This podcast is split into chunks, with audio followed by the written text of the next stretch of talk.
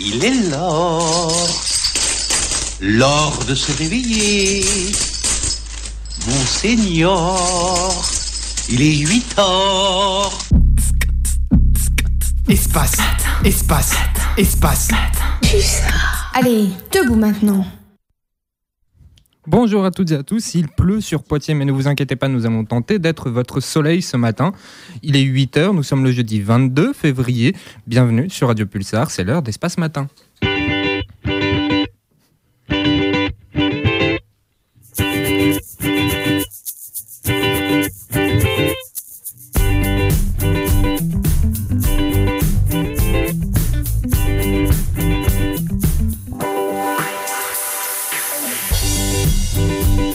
Programme de votre émission, nous retrouverons Arsène pour discuter du scorbut qui est de retour en Angleterre. Un autre retour sont les frelons asiatiques, je vous en toucherai deux mots.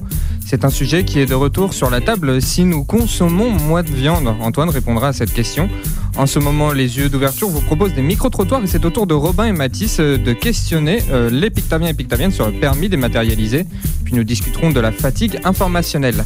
La seconde demi-heure de la matinale sera elle consacrée au sport car Quentin nous parlera d'une valse, non pas dansante mais contractuelle des coachs de foot en Europe et à la culture avec une interview de l'équipe communication du festival Bruit de Langue grâce à Kylian. Émilie nous dira tout sauf la fin sur le film Dune. Tout ça sans oublier vos musiques pour se réveiller en dansant, votre agenda et surtout votre flash info, dont voici le premier, présenté par Pauline. Si ce message n'est pas diffusé au dernier journal. Si ce message, si ce message n'est pas diffusé au dernier journal. Bonjour Colin, bonjour à toutes et à tous. Voici les informations de ce jeudi 22 février. Le gouvernement annonce une nouvelle feuille de route pour contrer la pénurie de médicaments. Ces dernières années, les périodes de tension d'approvisionnement en médicaments essentiels au quotidien des Français se sont multipliées, suscitant l'inquiétude des soignants et des patients. En 2023, près de 5000 médicaments ont été signalés en rupture de stock ou en risque de rupture par l'Agence nationale de sécurité du médicament et des produits de santé. Au Panthéon, Emmanuel Macron salue la mémoire de Missak Manouchian. Le président de la République a présidé hier soir la cérémonie d'hommage marquant l'entrée au Panthéon de Missak Manouchian et de son épouse Mélinée, tous deux héros de la résistance arméniens et communistes. Avec eux, entre symboliquement au Panthéon les compagnons d'armes de Manouchian. Emmanuel Macron salue un homme libre, un poète devenu soldat de l'ombre. Les cercueils de Missak et Méliné Manouchian seront installés dans le caveau 13 de la crypte, aux côtés de la chanteuse Joséphine Baker et l'écrivain Maurice Genevoix.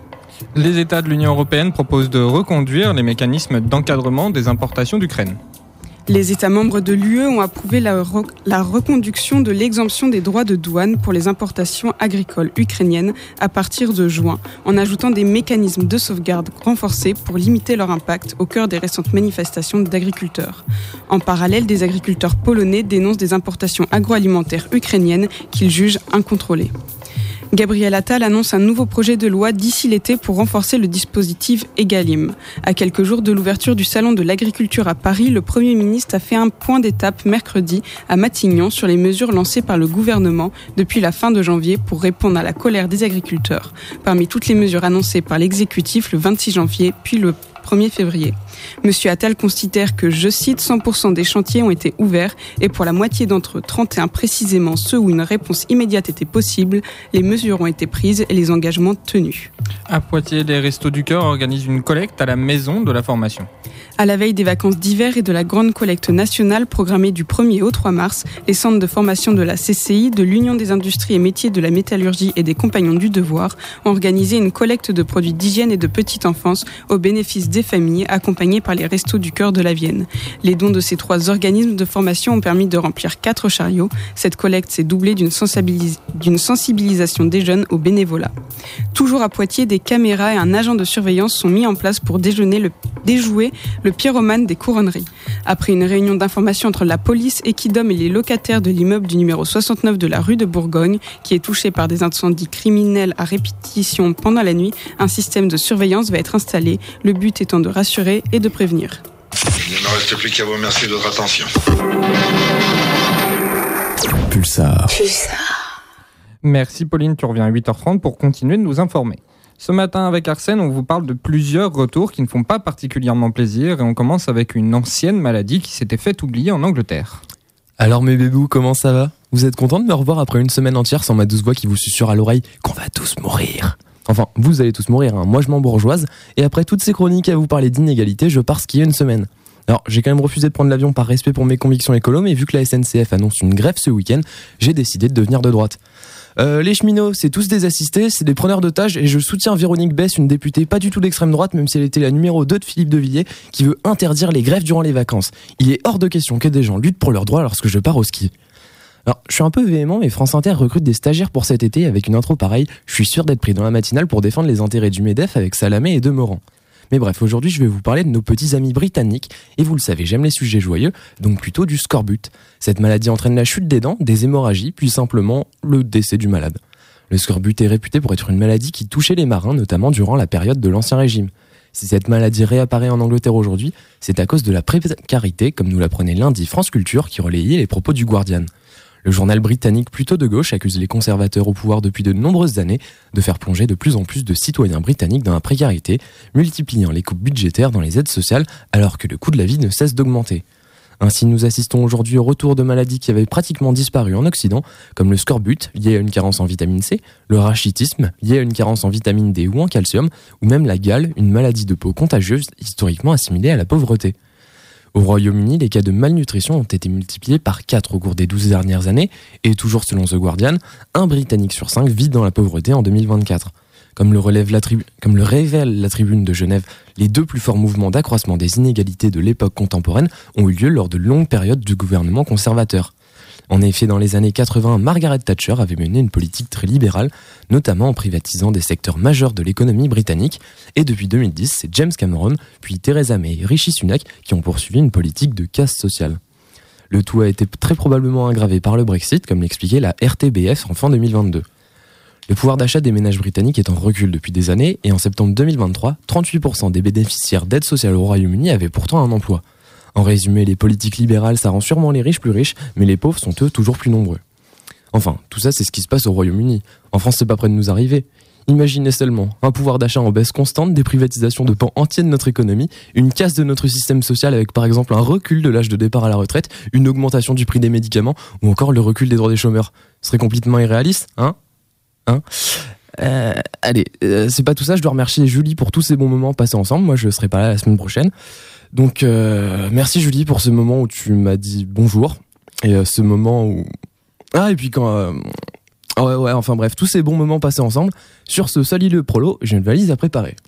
Merci Arsène, et puis ben, on attendra ton retour dans deux semaines, mais un autre retour, ce serait aussi euh, les frelons asiatiques, et je voulais vous en parler ce matin, parce qu'en ce moment, vous n'êtes pas sans constater que euh, nos températures sont plus du tout hivernales. En fait, euh, dans la période du lundi 22 janvier au lundi 12 février, on a eu un redout des températures supérieures au normal de saison, un écart de à peu près 3,9 degrés sur l'échelle nationale. C'est une anomalie qui est considérable, mais qui est inférieure à des températures relevées en 2002 mais en fait, euh, depuis euh, le 12 février, sur cette dernière semaine, on a battu ces records avec des euh, températures qui étaient supérieures de 4 à 6 degrés au niveau national sur les normales de saison.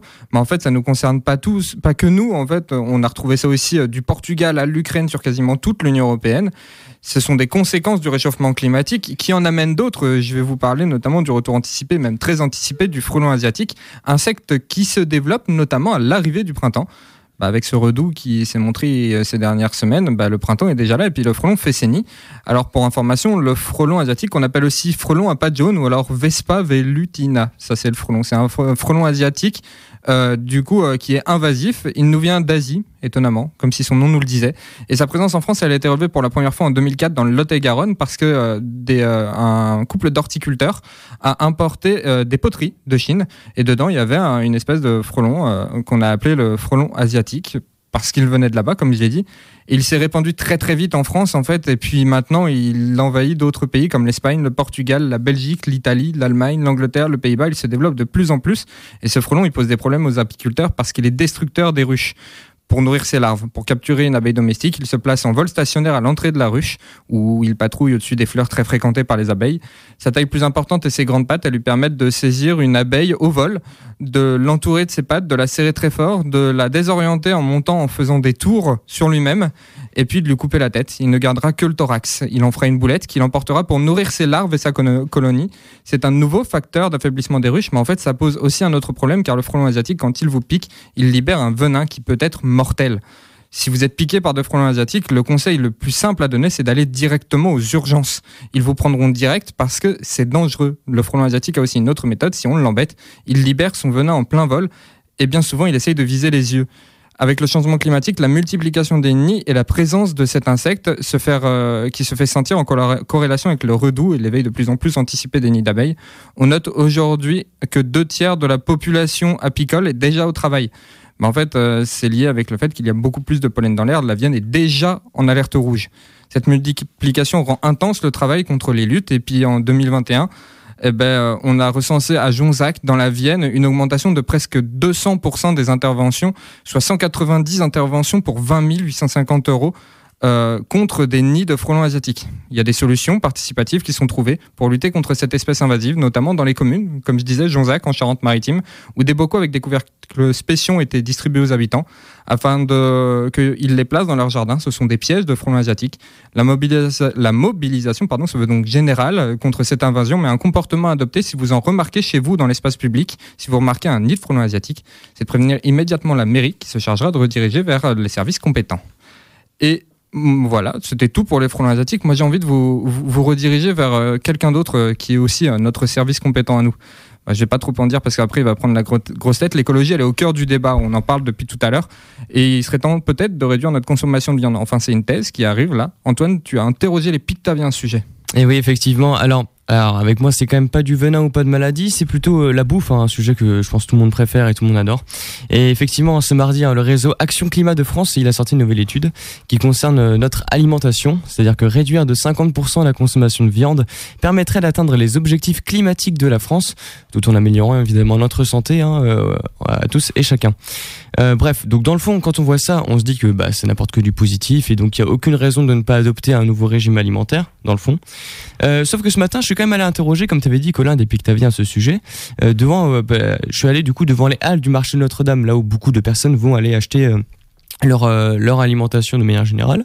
Et euh, bah, tous les avis convergent quand même vers celui d'une dame que j'ai interrogée. Et euh, quand je lui demande si elle a une autre méthode d'alimentation et non. Non non.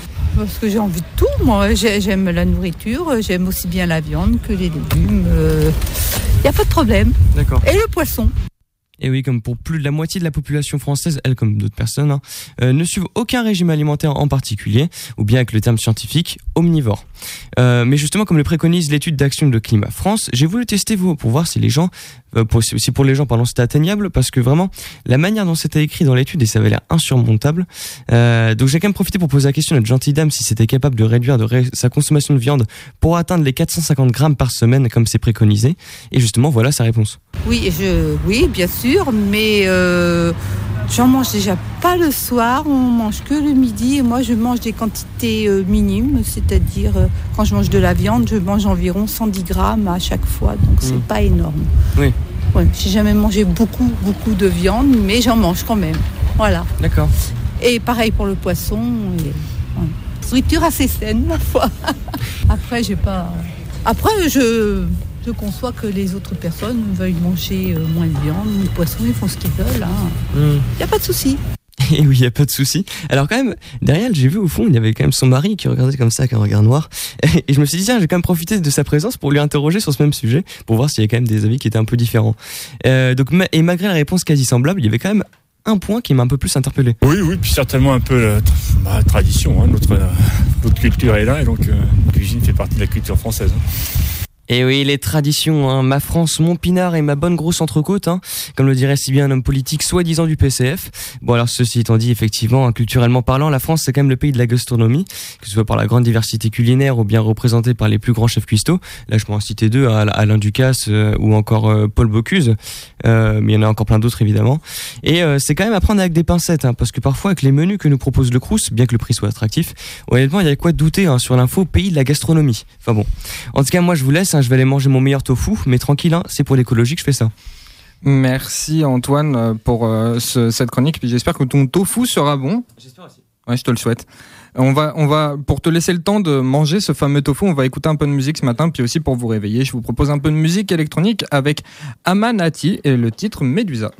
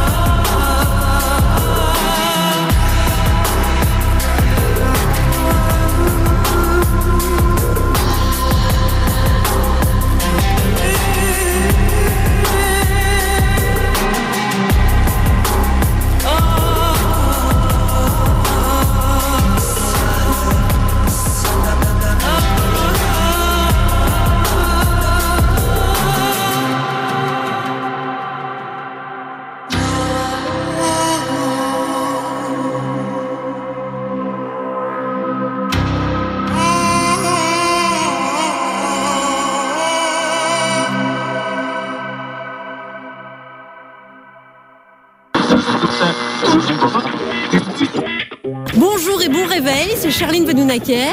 Je vous souhaite sur Radio Pulsar un bon matin sur l'espace matin, bien sûr. Pulsar. L'espace matin, l'espace qu'on écoute tous les matins. Allez, debout maintenant.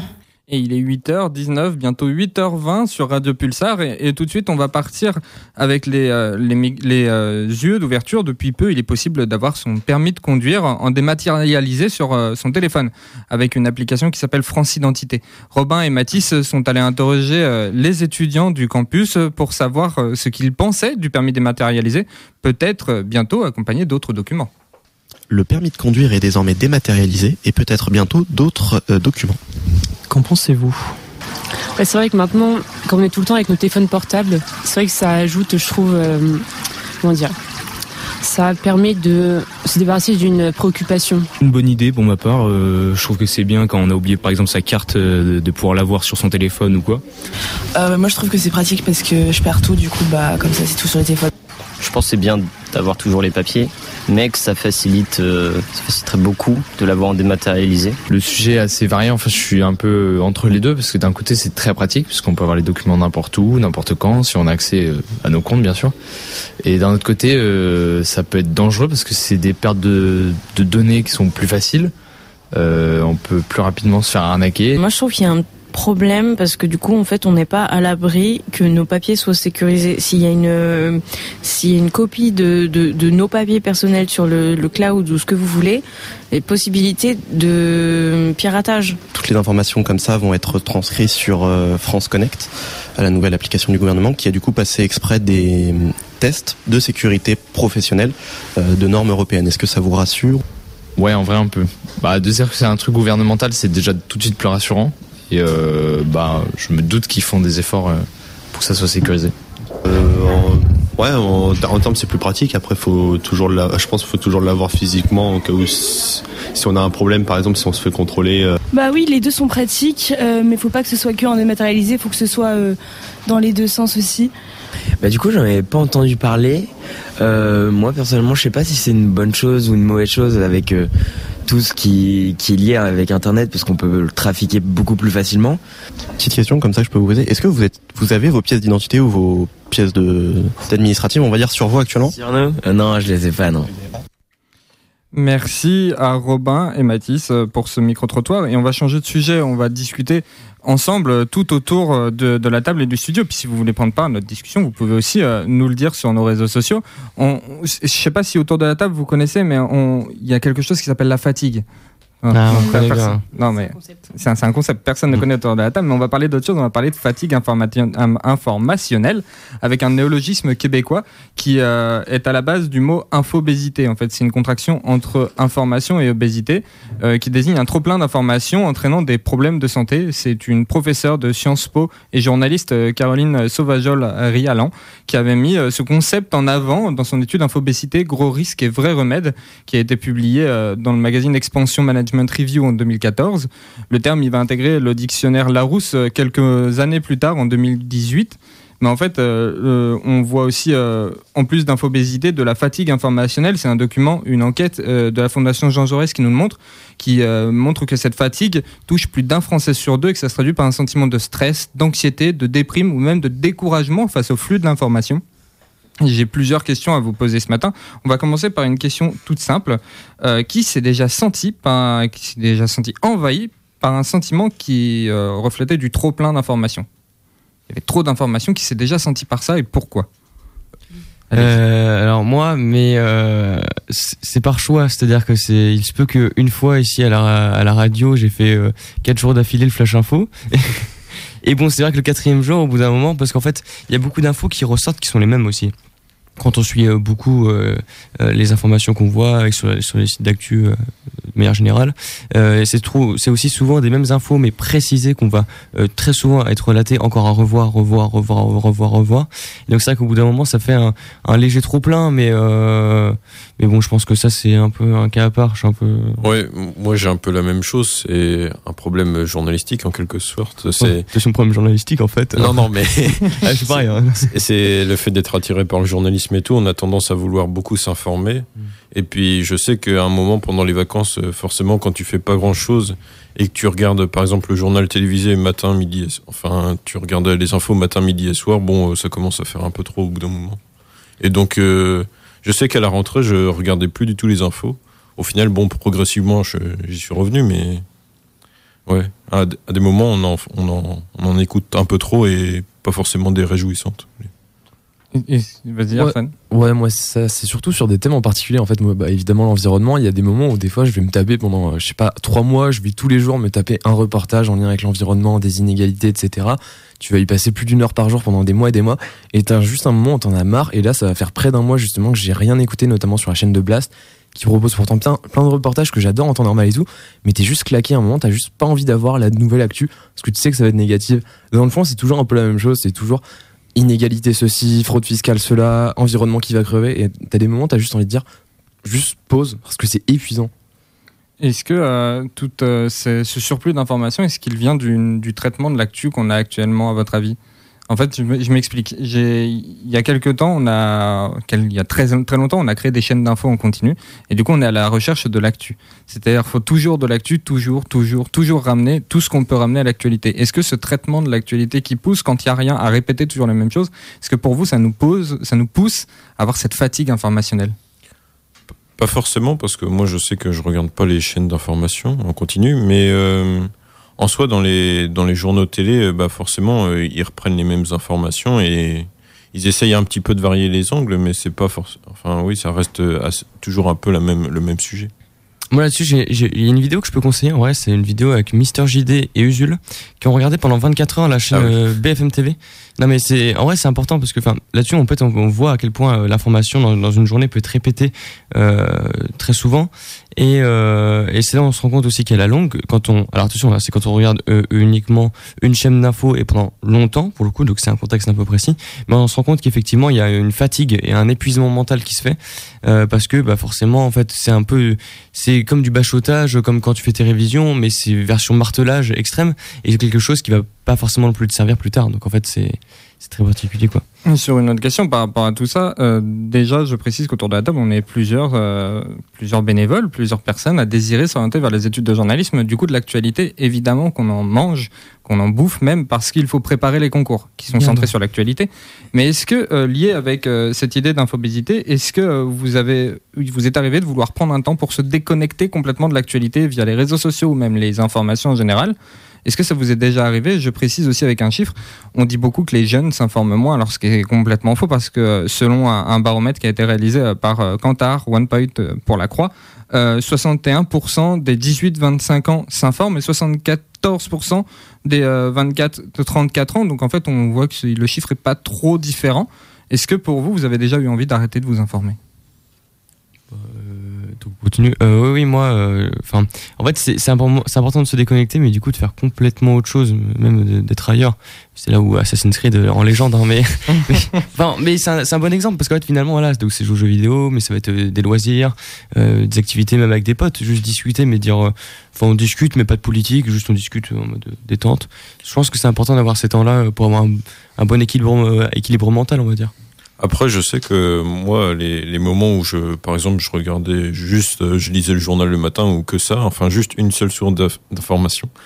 Euh, après, tu, tu, tu sais quand même ce qui va se passer. Tu te dis oui, il y a, sûrement un, un problème géopolitique, un problème social. Enfin, tu as toujours des sujets réguliers et même en, en lâchant un peu l'information, elle te vient quand même à toi. Tu- Est-ce qu'autour de la table, il y a des personnes qui ont euh, refusé de s'information- de s'informationner, évidemment, évidemment, pardon, de, de s'informer, ou est-ce qu'il y a un moment où vous avez coupé l'actualité histoire de faire une petite pause? Oui Euh, moi, avant d'entrer à Radio Pulsar, c'est vrai que je m'informais absolument pas. Et euh, c'est vrai que d'être dans cet assaut, du coup, ça me force vraiment à, à m'ouvrir au monde et à me renseigner sur ce qui se passe. Et bah, du coup, pour l'instant, j'ai pas la fatigue informationnelle parce que bah, je pense que je commence tout juste. Mais euh, du coup, pour moi, c'est plutôt positif. Je m'ouvre au monde, j'apprends des nouvelles choses. Ouais, moi c'était euh, au début du conflit euh, Israël-Palestine. Enfin, ça fait longtemps que ça a commencé, mais quand il y a eu l'invasion euh, suite euh, à l'attaque du 7 octobre, et où au début j'en avais juste marre. En fait, tout le monde était ultra dans la réaction d'un coup, et fallait que tu prennes parti. Et quoi que tu dises, c'était forcément le monstre pour un des deux camps. Et du coup, au début, je voulais juste pas m'y intéresser parce que j'étais en mode, il y a trop d'infos. Enfin, je connais tellement rien au sujet, j'ai tellement de choses à assimiler. Je vais prendre du recul, je vais continuer sur d'autres choses et je verrai ça après. Mais au début, je me suis dit, je ne m'y intéresse pas, c'est trop en fait. J'ai déjà trop de trucs à gérer à côté. Il y avait, enfin, il y avait les révisions des vacances et tout, donc c'était trop compliqué. Et, euh, et euh, moi, au niveau de l'actualité, je voulais juste préciser, l'actualité m'a jamais dérangé, elle m'a jamais euh, empêché de, de, de, de, continuer, et même euh, j'ai jamais eu envie de m'y couper. La seule chose que j'ai reproché à l'actualité, c'est vouloir, ouais, que, comme tu dis, cette réaction constante. On fait toujours, toujours, toujours le plus rapide. Et euh, bah, on parlait d'actualité, mais alors nous, dans Espace Matin, on a un traitement d'actualité, je suis sûr que vous adorez, et vous allez le voir parce que bah, c'est l'heure du deuxième Flash Info par Pauline. Si ce message n'est pas diffusé au dernier journal. Si ce message, si ce message n'est pas diffusé au dernier journal. Bonjour à toutes, bonjour à tous. Voici les informations de ce jeudi 22 février. Le gouvernement annonce une nouvelle feuille de route pour contrer la pénurie de médicaments. Ces dernières années, les périodes de tension d'approvisionnement en médicaments essentiels au quotidien des Français se sont multipliées, suscitant l'inquiétude des soignants et des patients. En 2023, près de 5000 médicaments ont été signalés en rupture de stock ou en risque de rupture par l'Agence nationale de sécurité du médicament et des produits de santé. Au Panthéon, Emmanuel Macron salue la mémoire de Missak Manouchian. Le président de la République a présidé hier soir la cérémonie d'hommage marquant l'entrée au Panthéon de Missak Manouchian et de son épouse Mélinée, tous deux héros de la résistance arméniens et communistes. Avec eux entre symboliquement au Panthéon les compagnons d'armes de Manouchian. Emmanuel Macron salue un homme libre, un poète devenu soldat de l'ombre. Les cercueils de Missak et Mélinée Manouchian seront installés dans le caveau 13 de la crypte, aux côtés de la chanteuse Joséphine Baker et l'écrivain Maurice Genevois. Les États de l'Union européenne proposent de reconduire le mécanisme d'encadrement des importations d'Ukraine.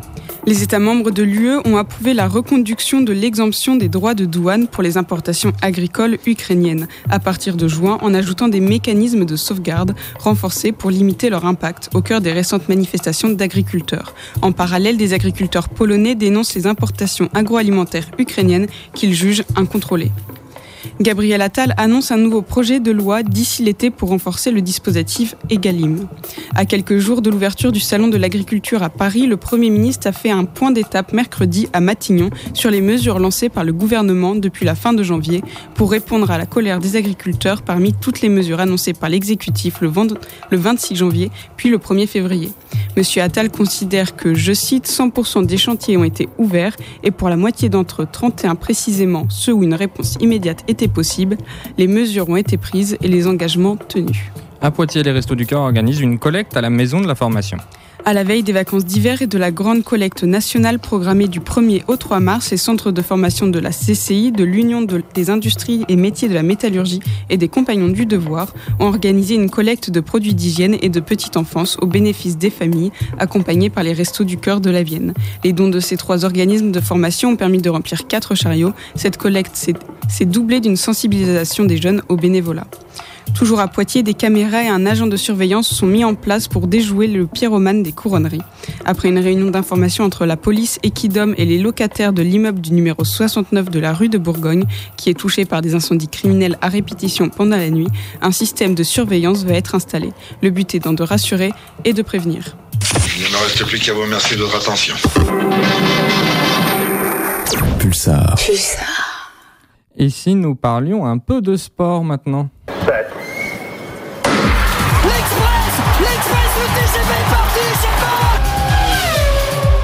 Second poteau Pavard C'est vrai que je suis excessif, mais je suis fou de sport. Je suis fou de Quelle vélo. bourre Je pensais pas vivre ça un jour, mais qu'est-ce qu'elle est belle celle-là Allez, debout maintenant. Et ce sont un peu les chaises musicales dans le monde du foot en ce moment, c'est Quentin qui nous en parle. À l'approche de la fin de la saison et de, et de sa dernière ligne droite, les clubs s'activent pour changer les mauvaises dynamiques ou lorsque les résultats ne sont pas en adéquation avec les ambitions. C'est pourquoi je vais vous faire voyager avec un petit tour de clubs européens. Commençons chez nous en France avec Marseille. Le club olympien vient de nommer avant-hier son quatrième coach de la saison.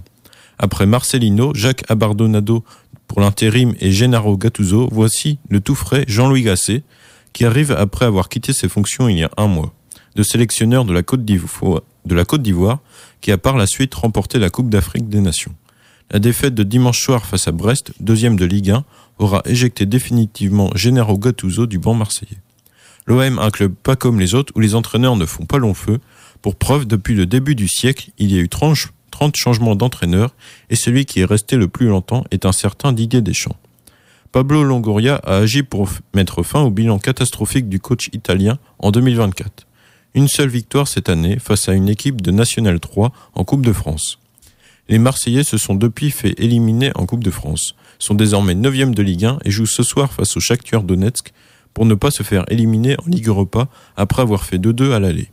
À 70 ans, Jean-Louis Gasset veut bien finir la saison et remettre Marseille au niveau où il doit être en changeant les mentalités des joueurs.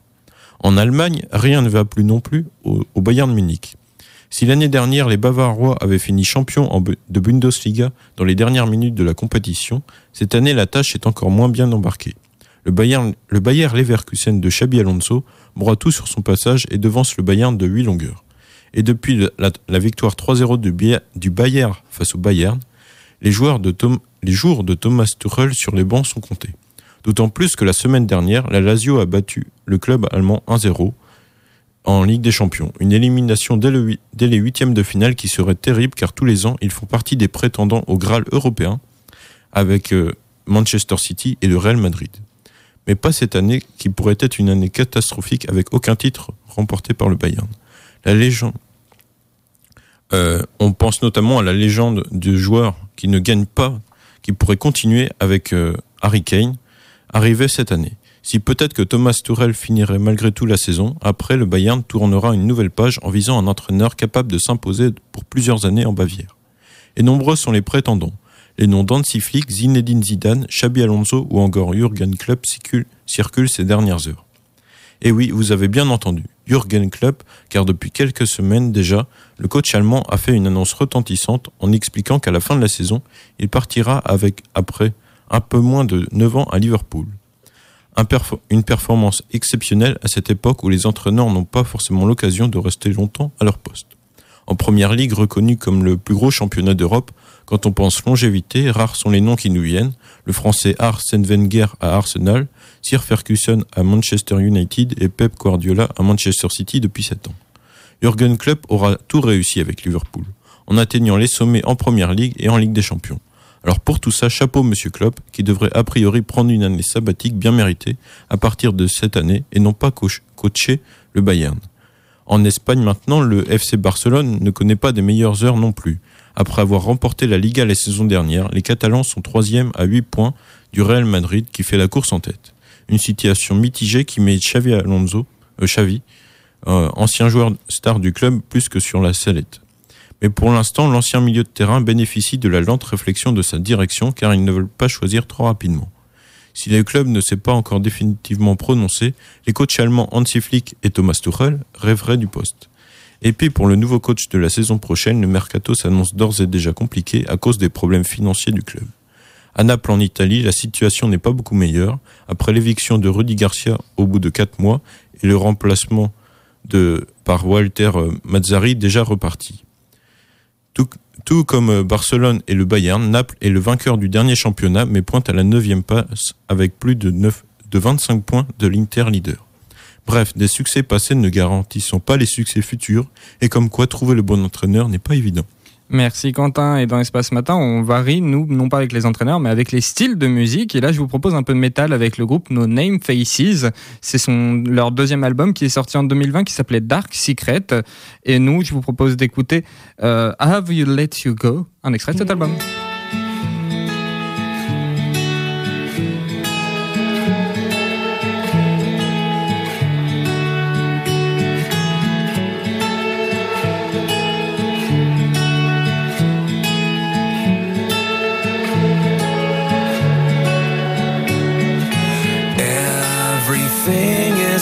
Perfect, but still not. There's something wrong, but I don't know what. Confusion is growing, what can I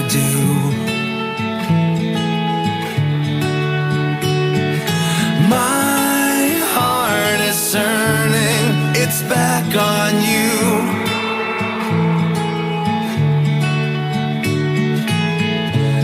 I love the beauty in you. I love your eyes when you smile. But deep down inside, I know something's wrong. have to let you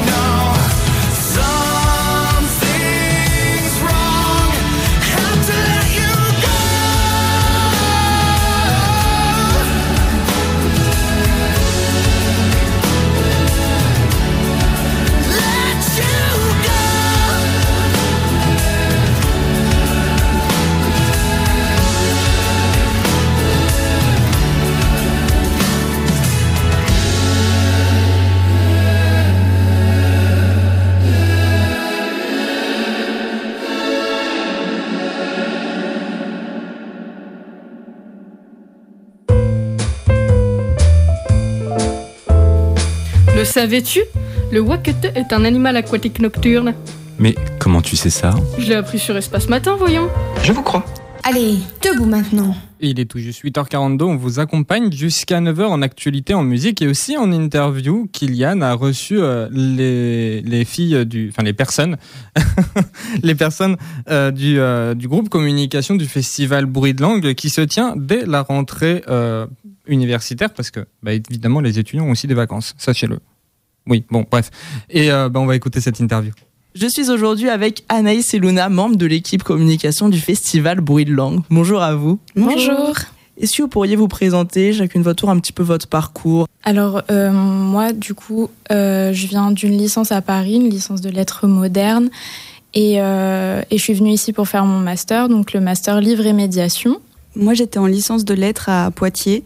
Du coup, j'ai fait le master qui suivait un peu le parcours, euh, le même que Luna. Ok. Et donc actuellement vous êtes dans la préparation du festival Bruit de Langue. Est-ce que vous pouvez nous en parler un petit peu? Euh, du coup, Bruit de langue, c'est un festival de rencontres littéraires euh, internationales. Cette année, c'est la 14e édition. Euh, ça se déroulera du 4 au 8 mars et, on a prévu plein de, plein de trucs cool. Il y a plusieurs autoristes qui viennent. On a des rencontres, euh, 18 invités, pardon. On a des rencontres autour de, de la littérature, de l'édition, euh, des maisons d'édition, etc. On a trois spectacles différents aussi dans la semaine et euh, une journée d'études euh, le vendredi. Est-ce qu'on peut revenir un petit peu sur les invités justement? Qui sont les auteurs, les autrices qui viennent au festival? Euh, oui, euh, donc on a un peu des auteuristes de tous les horizons, c'est ça qui est chouette avec ce festival. Euh, pour commencer, euh, pour débuter le, festival, on va, on va commencer avec euh, une rencontre avec Olivier Cadio, qui est l'invité de la semaine, euh, donc qui va inaugurer le festival autour de son œuvre dans la salle des actes, donc dans le bâtiment A3 euh, l'UFR Lettres et Langues. Tout se passe là-bas. Et aussi, on a Capucine de Lâtre euh, qui vient aussi le lundi qui est l'invité des étudiants du M1 Limes. Donc on l'a choisi euh, spécialement pour le festival. Et euh, elle va nous faire une rencontre autour de son roman Un monde plus sale que moi qui est, euh, sorti euh, en début d'année, au mois de septembre. Euh, et ça sera aussi dans la salle des actes. On a aussi le mercredi 6 mars à 14h une super table ronde euh, BD et fanzina avec Adèle Maisonnès, qui est euh, l'artiste résidente à la MDE. Euh, il y aura aussi Ariane Hugues et Lucie Lourvois. Et cette table ronde, elle sera autour des questions du collectif et des expériences militantes et féministes dans la micro-édition. Et ça sera toujours dans la salle des actes. À 18h30, on aura aussi une rencontre avec Marie-Hélène Lafont à la médiathèque François Mitterrand euh, en centre-ville de Poitiers autour de son roman Les Sources et euh, plus largement autour de, toute son œuvre. Et euh, le jeudi 7 mars à 14h, on a une rencontre avec Félix Perkins, qui est un auteur autochtone, qui va traiter de la question de la décolonisation, euh, des dialogues et des dissonances entre les communautés autochtones, ce qui va nous permettre de faire un lien avec euh, le festival Bruit de Langue et un, un colloque euh, qui se déroulera le week-end qui suit le festival, organisé par la MIMOC. Ok. Donc vous, ça fait plusieurs semaines, j'imagine que vous êtes dans la préparation du festival. Comment vous l'avez vécu jusqu'à maintenant? Euh, c'est assez mitigé parce que disons qu'on n'a pas euh, la main sur tout et qu'on doit, on est dépendant de, de plein d'autres pôles. Euh, nous, par exemple, en com, on est dépendant de l'équipe graphisme et euh, et euh, de la programmation, etc., qui est pas forcément faite par nous. Donc on a on a dû attendre d'avoir toutes les infos pour pouvoir communiquer. C'est pour ça qu'on a commencé un peu en retard. Mais euh, mais sinon ça va. On est un peu stressé, mais euh, ça devrait bien se passer normalement. Oui, on s'en sort, donc, euh, donc ça va. Et vous en êtes où justement là? Qu'est-ce qui vous reste à faire dans les prochains jours, dans les prochaines semaines? Euh, là, du coup, euh, on est vachement branché réseaux sociaux. Euh, on est en train de dévoiler tous les invités de, toute la semaine en ce moment. Donc toujours sur Instagram principalement et Facebook aussi. Et,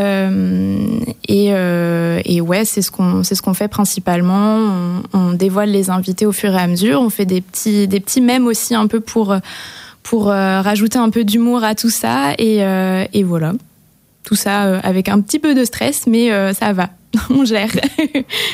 Et vous le disiez tout à l'heure, vous êtes toutes les deux en master lettres et langues. Comment s'incorpore le festival dans votre cursus?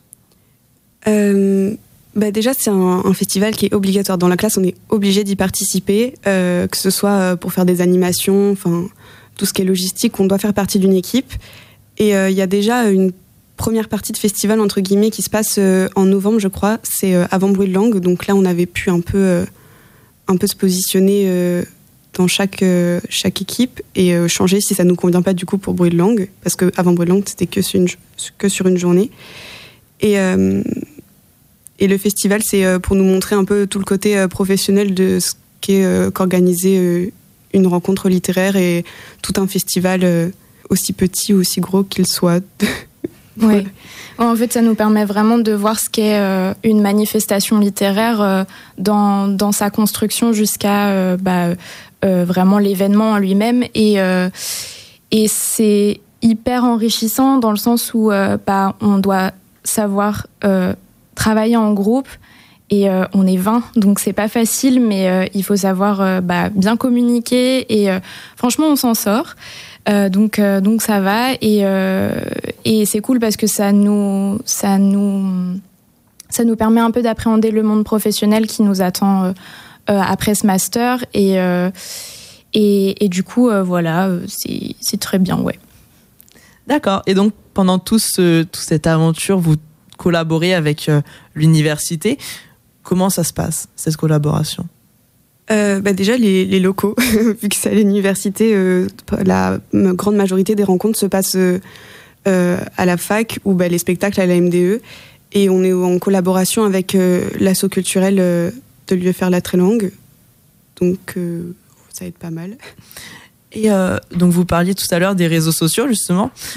Où est-ce qu'on peut vous retrouver, sur, soit sur les différents réseaux, et qu'est-ce que vous allez proposer dans les jours qui précèdent le festival? Euh, du coup, on est sur euh, Instagram, Facebook, euh, TikTok. On a aussi le site internet. Là, il était en cours de, maintenance, mais je pense que milieu de la semaine, fin de semaine, ça devrait être bon. Et du coup, sur Insta, bah, comme l'a dit Luna, on dévoile petit à petit les auteurs, les concours, les festivals. Euh, pendant la semaine du festival, on montrera un peu les coulisses, euh, on partagera les, les rencontres. Et après, euh, on compte poster des petites interviews du retour des publics et de certains, de certaines autoristes. Et sur Facebook, il y aura le même contenu. Et sur TikTok, on aimerait bien faire des espèces de mini-vidéos coulisses, euh, vlog, un peu ce qui se passe en dessous de tout ça en cachette. Et, euh, et du coup, avec ce festival, on fait aussi des concours euh, pour remporter des, livres. Euh, du coup, il y en a deux. Le premier, c'est un concours d'écriture et de dessin autour de l'œuvre de Capucine Delattre, donc le roman qui s'appelle Un monde plus sale que moi, qui est paru en 2023 chez la maison d'édition La Ville Brûle. Et du coup, euh, ça serait pour, euh, enfin, si vous voulez participer, euh, il faudra que ça soit autour des thèmes suivants, donc le hashtag MeToo, la lutte pour la libération de la parole et le consentement. Et du coup, vous pouvez participer au concours en nous envoyant votre production écrite ou dessinée avant le 27 février, afin que Capucine Delattre puisse prendre connaissance de votre œuvre et choisir le ou la grande gagnante. Et euh, l'heureux élu se verra offrir par l'autrice son roman Un monde plus sale que moi, dédicacé. Et du coup, pour envoyer votre production, c'est à l'adresse mail suivante concours.bdl2024 à gmail.com. Et du coup, le deuxième concours, c'est exactement les mêmes modalités, les mêmes dates, euh, la même adresse mail, mais c'est autour de l'œuvre de Guillaume Lebrun qui s'appelle Fantaisie guerrière et qui est paru en 2022 chez euh, Christian Bourgeois. Et du coup, pour euh, contribuer, il faut envoyer euh, une production écrite ou euh, dessinée sur le thème suivant dessine ou décris-moi ta Jeanne d'Arc. Très bien, mais merci à toutes les deux pour ces informations sur le festival Bruit de Langue. On vous retrouvera donc avec plaisir sur le campus de l'université. Merci, Merci. on a hâte de vous retrouver. Et merci à elle et merci à Kylian pour cette interview. Et on continue dans la culture alors que le second opus de Dune sort au cinéma ce mercredi après un carton au box-office pour le premier en 2022. Émilie souhaitait nous parler du livre qui a été adapté. Bonjour à tous, et oui, comme l'a dit Colin, le 28 février, c'est-à-dire dans moins d'une semaine, sort la suite très attendue de l'adaptation en film du roman Dune par le réalisateur Denis Villeneuve. C'est donc le moment idéal pour revenir sur cette œuvre majeure de la science-fiction qui a une place très chère dans mon cœur. Pour ceux qui n'ont pas suivi, j'ai pensé à vous, voici un petit résumé. L'histoire se passe dans un empire intergalactique féodal et raconte les luttes de pouvoir de différentes familles pour le contrôle d'une planète désertique appelée Arrakis. Cette planète est la source d'une drogue appelée l'épice, qui permet notamment deux trois petites choses très utiles, comme la navigation spatiale, le fait de prolonger la vie, ou encore de voir l'avenir. Et comme il le dit justement dans le livre, qui contrôle l'épice, contrôle l'univers. Et oui, si vous en doutiez encore, l'épice est bien une métaphore du pétrole dans notre monde.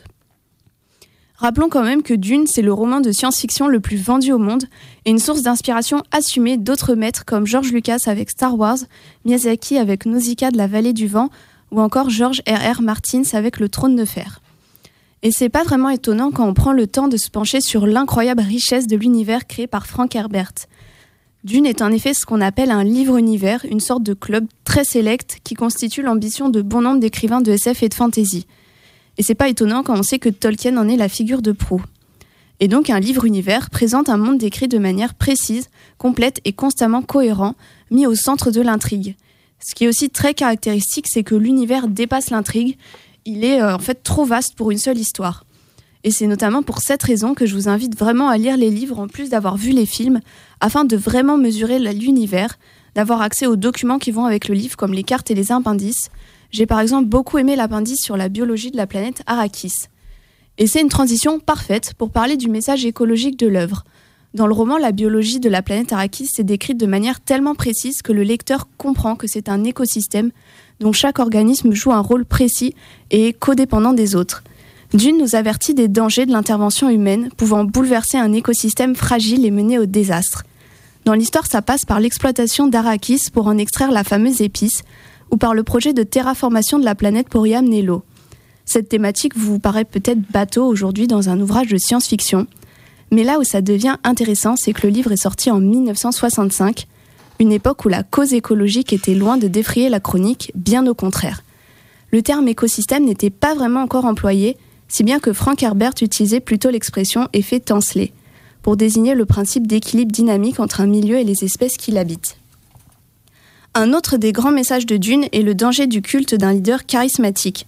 C'était d'ailleurs l'intention de l'auteur depuis le début de tourner son œuvre autour de ça, en montrant qu'il est très dangereux de donner du pouvoir à une telle personne, notamment car ses fidèles ont la fâcheuse tendance à sombrer dans le fanatisme et à perdre tout esprit critique. le personnage principal de l'histoire qui s'appelle Paul, est une sorte d'élu qui est vu comme un messie. Et on retrouve encore, euh, une fois, une thématique bateau en littérature de l'imaginaire, mais c'est justement pour complètement la retourner. Car, euh, attention, euh, petit spoil, lorsque s'achève le premier tome, Paul est devenu surpuissant et on a espoir qu'il exerce son pouvoir sans cruauté, comme n'importe quel personnage principal. Mais que nenni De Messie, Paul va devenir un dieu vivant, puis un tyran qui va mettre la galaxie à genoux dans le sang, et pour la fin de son histoire, je vous laisse la découvrir par vous-même. Voilà, j'espère vous avoir convaincu de voir les films ou de lire les livres pour découvrir cette œuvre qui représente tout ce que j'aime en science-fiction, le fait de pouvoir réfléchir sur notre époque et sur des thèmes liés à l'humanité en général dans un univers très différent du nôtre. Merci Émilie. Et si on se cultivait en live? Eh ben Alors sortez vos agendas. Voici les idées sorties de Kylian. Aujourd'hui à 14h, le miroir de Poitiers vous proposera une projection du film documentaire Van Gogh, Deux mois et une éternité d'Anne Richard. Vous pourrez y découvrir le travail de valorisation mené par la belle-sœur de l'artiste après sa mort. Juste après, vous pourrez participer à une activité autour de Vincent Van Gogh, toujours, dans laquelle vous pourrez tester vos connaissances sur le peintre, mais aussi votre logique, votre rapidité et vos réflexes. À la même heure, l'espace Mendes France vous invitera à vous glisser dans la peau d'un technicien de police scientifique pour analyser les différents indices retrouvés sur une scène de crime. Pour les jeunes de 8 à 12 ans, le Palais des Ducs organisera à 14h30 une nouvelle édition de Croque Palais. Vous pourrez en famille participer à une enquête policière, l'occasion de découvrir le monument dans un cadre plus ludique. À 14h, le miroir, à nouveau, vous permettra de vous plonger dans le monde foisonnant de l'art contemporain et de suivre les réappropriations des grands chefs-d'œuvre au travers de son animation sur l'art jacking. Plus tard dans la journée, à 20h, le club de tricot organisera une nouvelle projection gratuite à la salle des associations de Scorbet-Clairvaux. Vous pourrez aujourd'hui assister au film Le jeune Karl Marx, l'occasion de découvrir l'histoire du journaliste et philosophe dans l'Europe du 19e siècle. Et enfin, pour terminer la journée, à 21h, le Confort Moderne vous proposera d'assister à une performance du duo pop-rock Nothing Works, suivi par Format, un quatuor rock qui vous présentera leur deuxième EP accompagné de nouvelles compositions. Et justement, en parlant de Nothing Work, on va écouter une de leurs musiques extrait euh, de leur précédent album. Voici Ice Cream.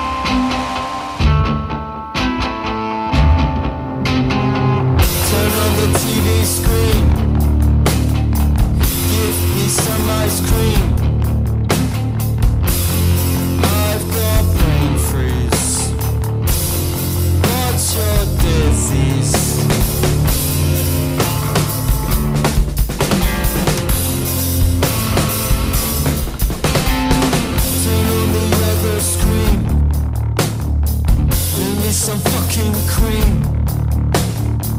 The answering machine is your figure of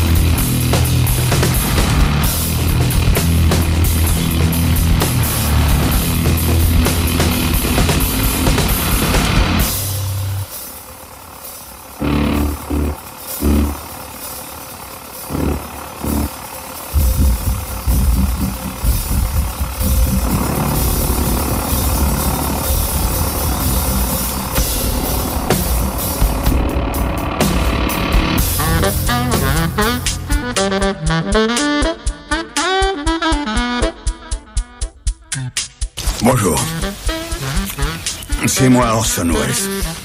Ceci est... Espace matin. Que vous voyez derrière là, pas mal, non? C'est... Allez, debout maintenant.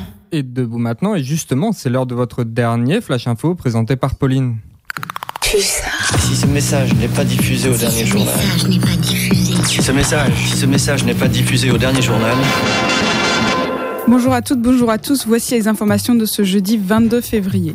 Le gouvernement annonce une nouvelle feuille de route pour contrer la pénurie de médicaments. Ces dernières années, les périodes de tension d'approvisionnement en médicaments essentiels au quotidien des Français se sont multipliées, suscitant l'inquiétude des soignants et des patients. En 2023, près de 5000 médicaments ont été signalés en rupture de stock ou en risque de rupture par l'Agence nationale de sécurité du médicament et des produits de santé. Au Panthéon, Emmanuel Macron salue la mémoire de Missak Manouchian. Le président de la République a présidé hier soir la cérémonie d'hommage marquant l'entrée au Panthéon de Missak Manouchian et de son épouse Mélinée, tous deux héros de la résistance, arméniens et communistes.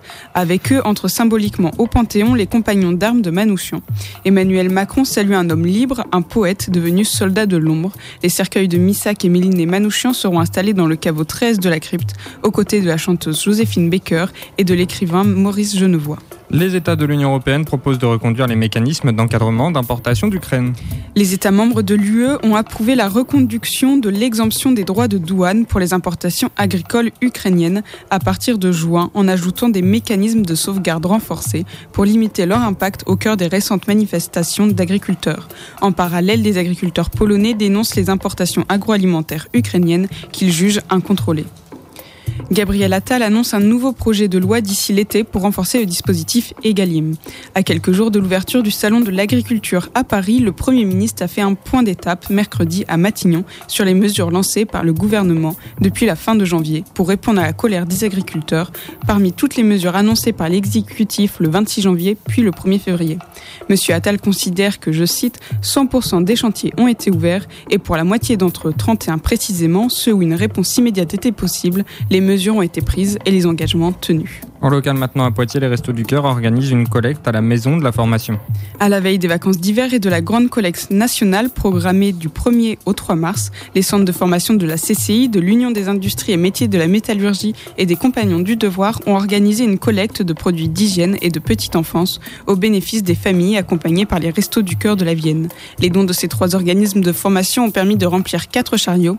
Cette collecte s'est doublée d'une sensibilisation des jeunes au bénévolat.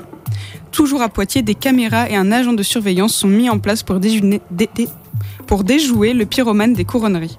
Après une réunion d'information entre la police, Equidom et les locataires de l'immeuble du numéro 69 de la rue de Bourgogne, qui est touché par des incendies criminels à répétition pendant la nuit, un système de surveillance va être installé, le but étant de rassurer et prévenir.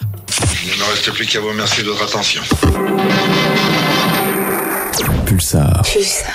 Et oui, merci de votre attention. Merci à toutes et tous de nous avoir écoutés. Merci également à Émilie, Pauline, Arsène, Antoine, Quentin, Kylian et Julie d'avoir fait cette émission ensemble.